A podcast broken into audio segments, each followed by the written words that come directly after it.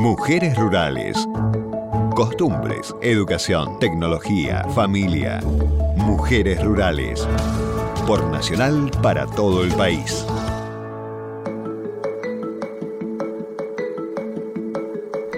¿Cómo les va? Bienvenidos, Mujeres Rurales, en una nueva emisión. Junto a Alicia Fregonese, ¿cómo, va, ¿cómo le va la diputada? Muy bien, un día divino. Bienvenida. acá, compartiendo con ustedes. Un programa eh, que tiene muchos datos, muchos datos que sirven como base de lo que vinimos trabajando a lo largo de todo el año. Y ya mismo saludo a Carolina Platt de la Dirección Nacional de Estadísticas y Precios de la Producción y el Comercio, la directora nacional de todo de todo este toda esta entidad. Bienvenida, Carolina. Muchas gracias, gracias, por, la invitación. Gracias por estar en la radio. Vamos a dedicarnos al Censo Nacional Agropecuario. Este, del censo estuvimos hablando eh, afortunadamente en diferentes eh, emisiones de mujeres rurales y también desde los diferentes aspectos.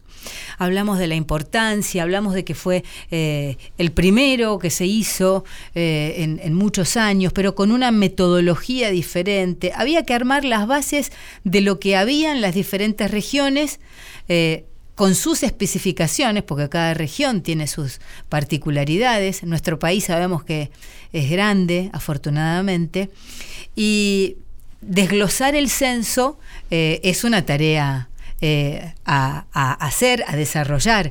Así que bueno, no sé si nos va a alcanzar media hora, pero tenemos este rumbeado sobre todo cómo se perfila el rol de la mujer en las diferentes actividades. ¿No es así, Alicia? Sí, la verdad que nos parece algo que es fundamental. Yo hace tiempo que lo vengo charlando, que me parece importantísimo poder visibilizar a la mujer rural y las mujeres que trabajan en producción agropecuaria a veces no solamente como titulares, sino también como mujeres eh, que acompañan a sus maridos y que tienen un rol fundamental. Uh -huh. Y me parece que esto es maravilloso, la vamos a dejar a ella, pero desde el 2002 que no se hacía el censo agropecuario, así que hay muchas, muchas novedades. Sí, es así como están diciendo, desde el año 2002 que no tenemos una radiografía completa del sector, un sector que, como bien dijiste, para desglosarlo necesitas no media hora, muchísimas medias horas, porque a nosotros mismos nos lleva tiempo y la cantidad de variables que se han relevado, más de 4.000 variables en este censo. Sí, hacía 16 años que no teníamos datos del sector, un sector clave para la Argentina, ¿no?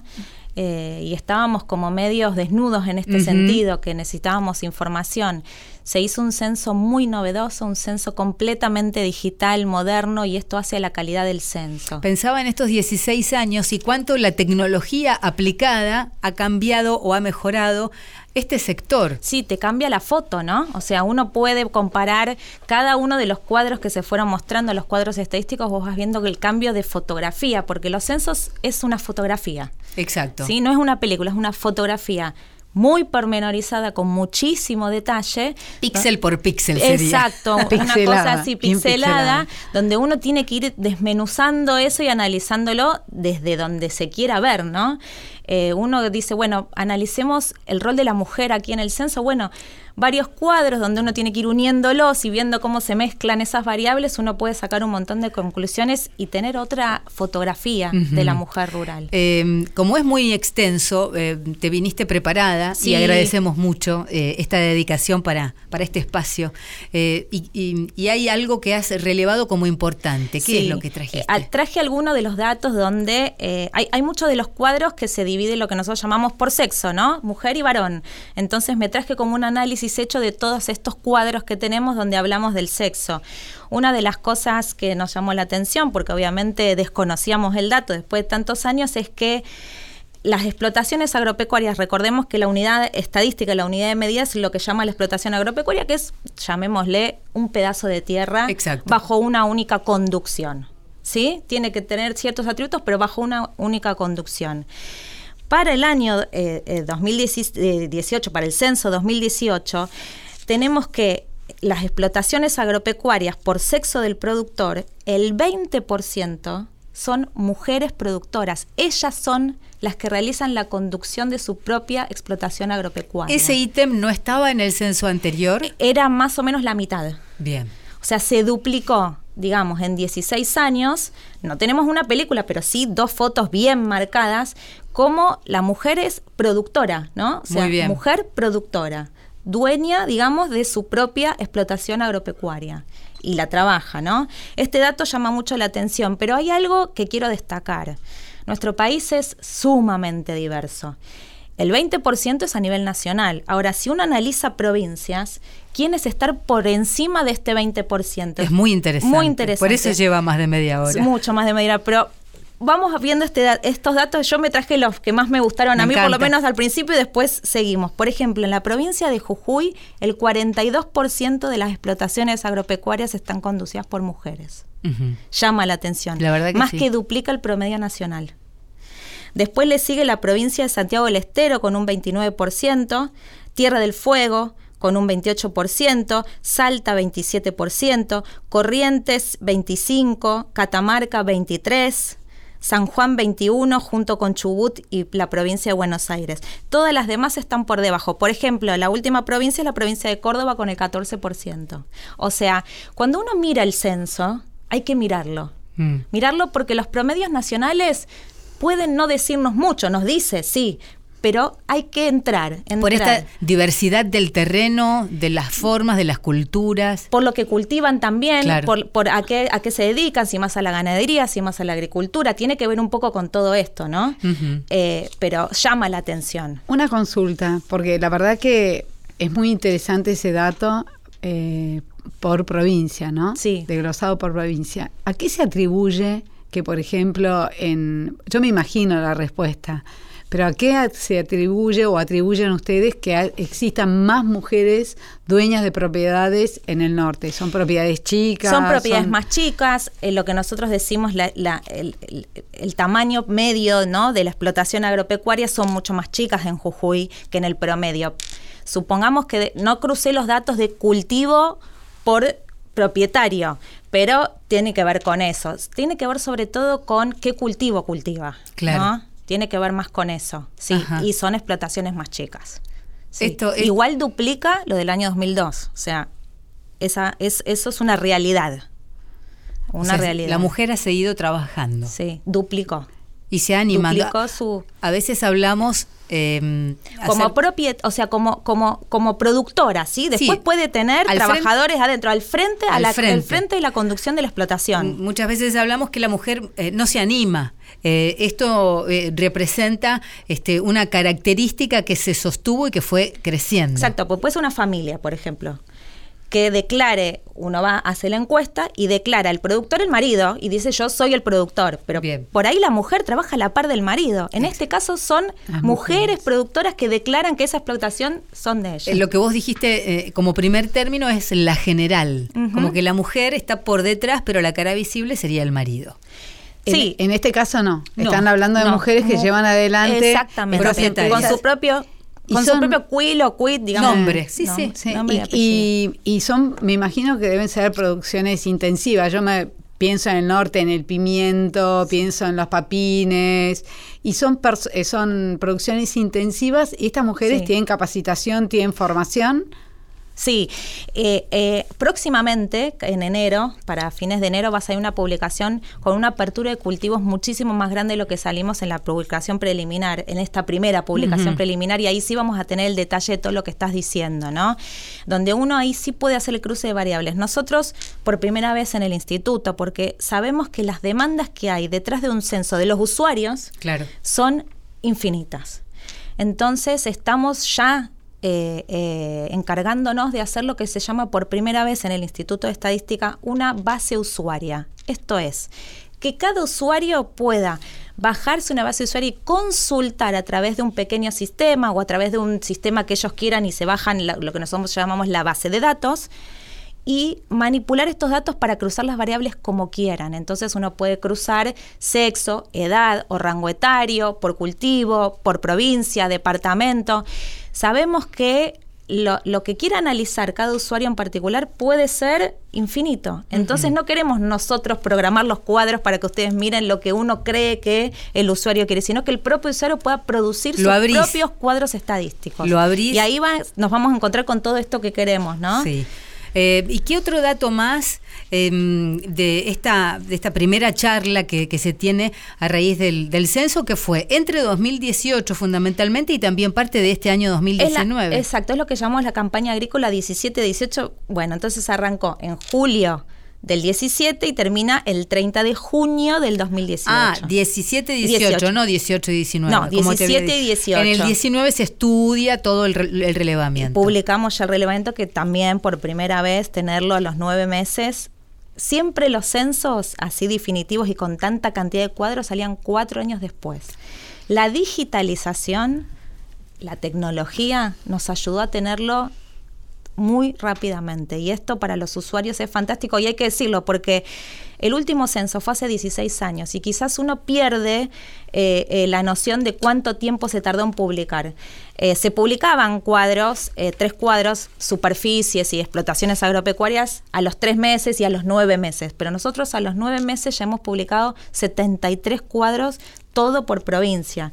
Y en breve salimos con otros 50 cuadros más y así sucesivamente hasta llegar a los datos definitivos el año que viene. Enseguida vamos a seguir hablando con la directora nacional de la Dirección Nacional de Estadísticas y Precios de la Producción y el Comercio. Ella es Carolina Platt, está aquí con nosotros en Mujeres Rurales.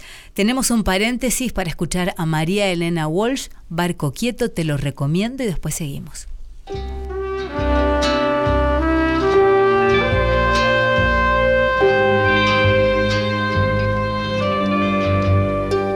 no te vayas, te lo pido, de esta casa nuestra donde hemos vivido.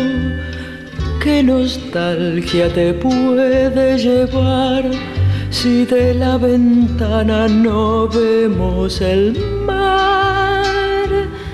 Y afuera llora la ciudad, tanta soledad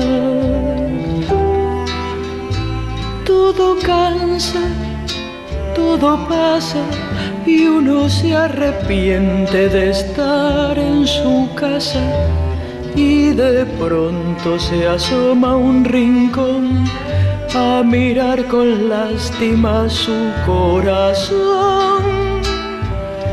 Y afuera llora la ciudad, tanta soledad no te vayas, quédate,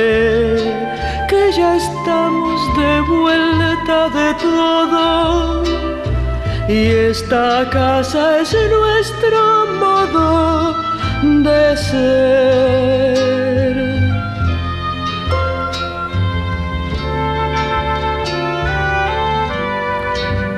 Tantas charlas, tanta vida tanto anochecer con olor a comida son una eternidad familiar que en un solo día no puede cambiar y afuera llora la ciudad tanta soledad estos muros estas puertas no son de mentira, son el alma nuestra. Barco quieto, morada interior, que viviendo hicimos igual que el amor. Y afuera llora la ciudad, tanta soledad. No te vayas quédate, que ya estamos de vuelta de todo. Y esta casa es nuestro modo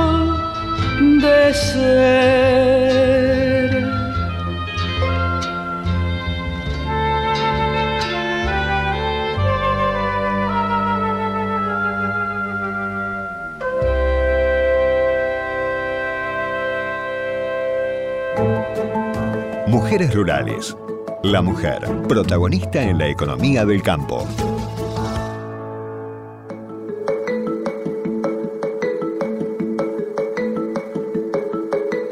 Seguimos con Carolina Platt, directora nacional de la Dirección Nacional de Estadísticas y Precios de la Producción y el Comercio, hablando del censo, censo, censo, perdón, Censo Nacional Agropecuario que se hizo entre 2017 y 2018 y en el año 2019 se fue analizando. Lleva tiempo y tiempo y tiempo y mucha atención, sobre todo ir desglosando.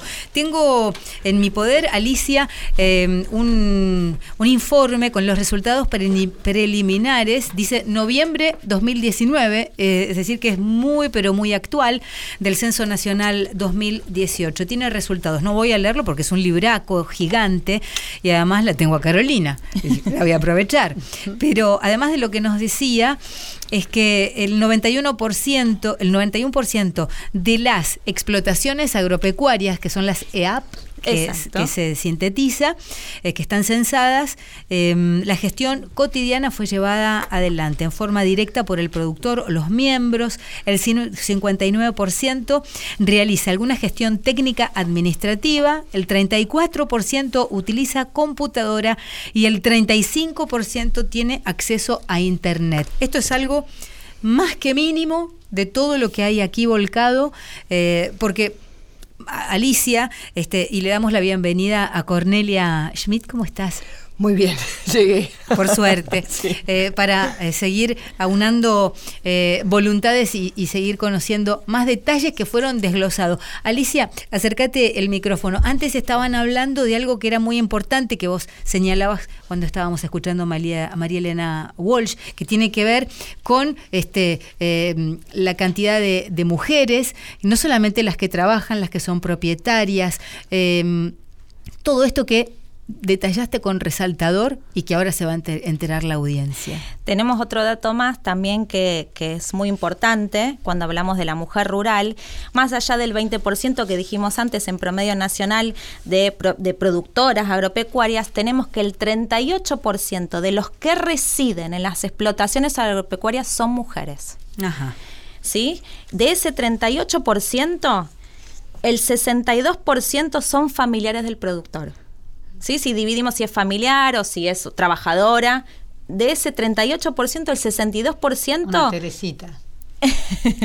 Una Teresita Steckman. Claro. Claro. Exactamente. Es decir, que eh, viven de la tierra, se ocupan de la tierra. Exactamente. Eh, no es un, trabajo alejado. y son familiares, ¿no? Esto es lo, lo, que resalta acá también en nuestro campo, ¿no? Y hay que ver cuánta, cuánto de tradición tiene eso. Sí, y después recordemos como siempre, nuestra Argentina es muy diversa. Y te voy a tirar otro dato. Dijimos que el promedio nacional es 38, pero por ejemplo, en provincia de Buenos Aires, poder decir que es la que le sigue, es el 36% son mujeres que residen, pero solo el 34% de ese 36% son familiares del productor. Hay una diferencia. Hay una diferencia de la mitad respecto a la media nacional. Como que uno tiene que analizar por provincia, ¿no? Estas cosas porque nos dice mucho, los números nos dicen mucho, hay que saber interpretarlos, pero nos dicen mucho. Después, por ejemplo, de esas personas que residen, tenemos las que trabajan y las que no trabajan, o las que trabajan pero no residen en la EAP. En promedio, ¿no? Del total nacional. Por ejemplo, de las que las personas que residen en la EAP y que trabajan en la EAP, el 21% son mujeres también. ¿Sí? Y de ese 21%, el 34% no trabajan. O sea, de las mujeres que residen, el 21%, ¿sí? ¿Se entiende? Sí, sí. Puedes residir y no trabajar o trabajar y no residir. Hay una combinación ahí de variables. ¿Sí? Bueno, eso de no trabajar, hacen un trabajo bueno, tal vez, claro, que trabaja de la mujer de campo, que tal cual. no es fácil, ¿no? No, puntualmente a la actividad agropecuaria. Eh, eh, eso es claro. El otro trabajo es inherente a la mujer.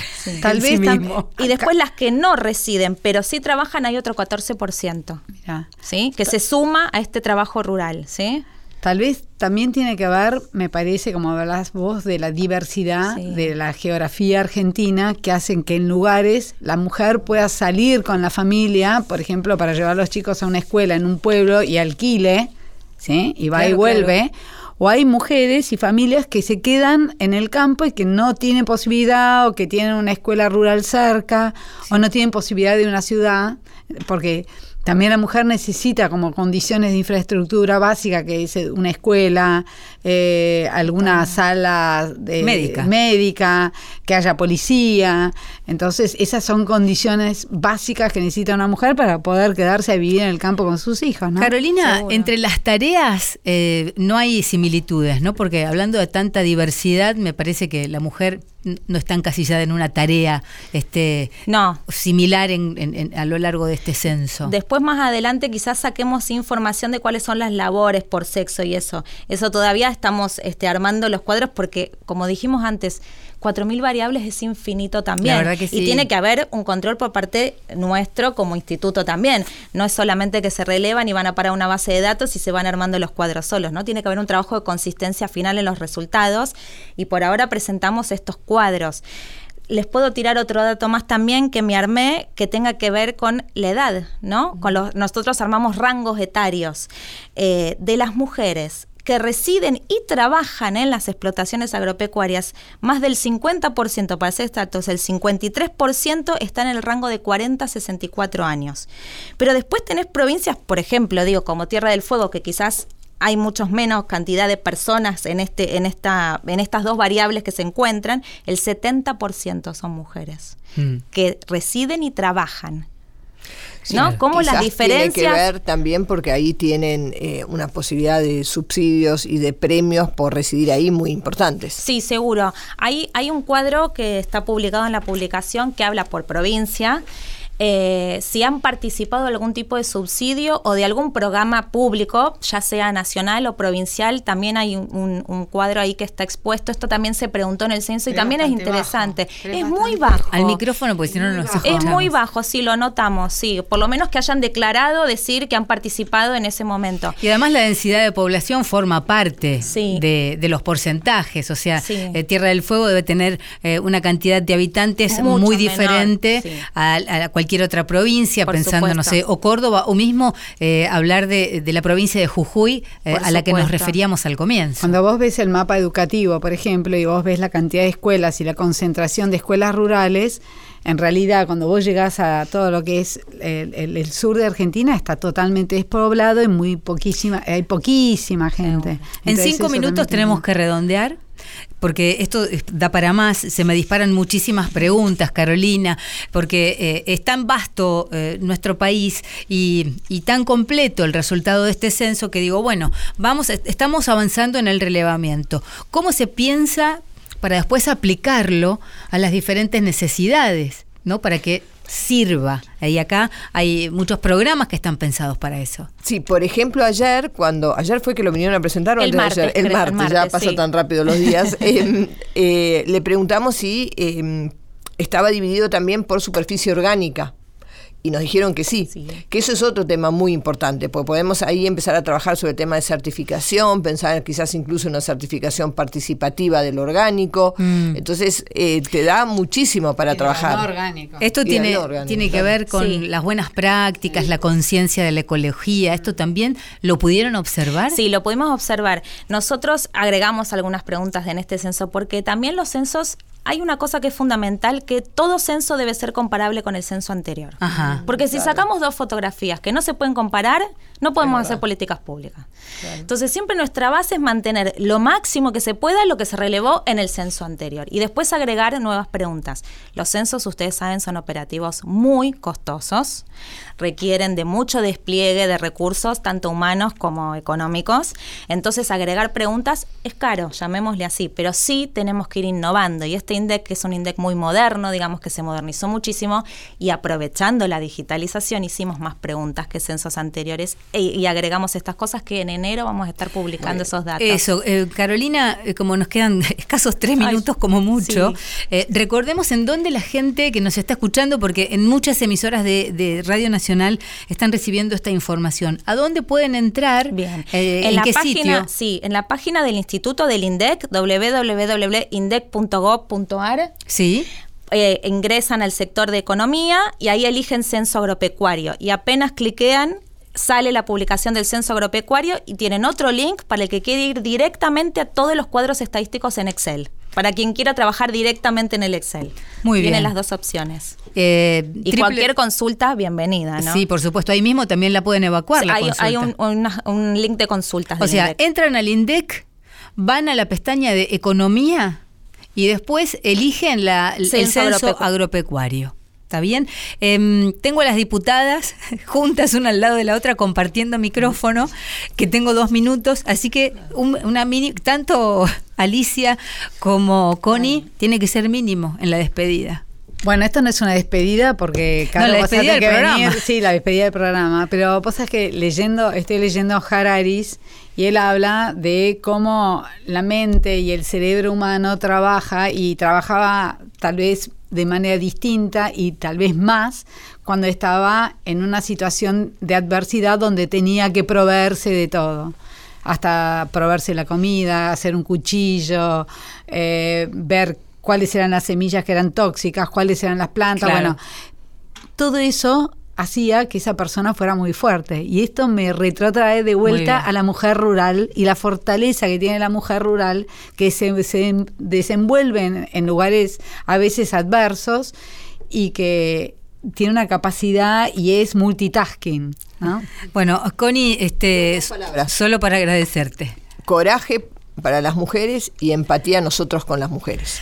Y Carolina Platt, el enorme agradecimiento de todo esto que trajiste Muchas gracias a para ustedes. compartirlo con muchas provincias de este país y le viene muy pero muy bien este dato. Muchísimas Estás gracias. invitada para otro día. Cuando gusten. Muchas gracias. Gracias por participar en Mujeres Rurales.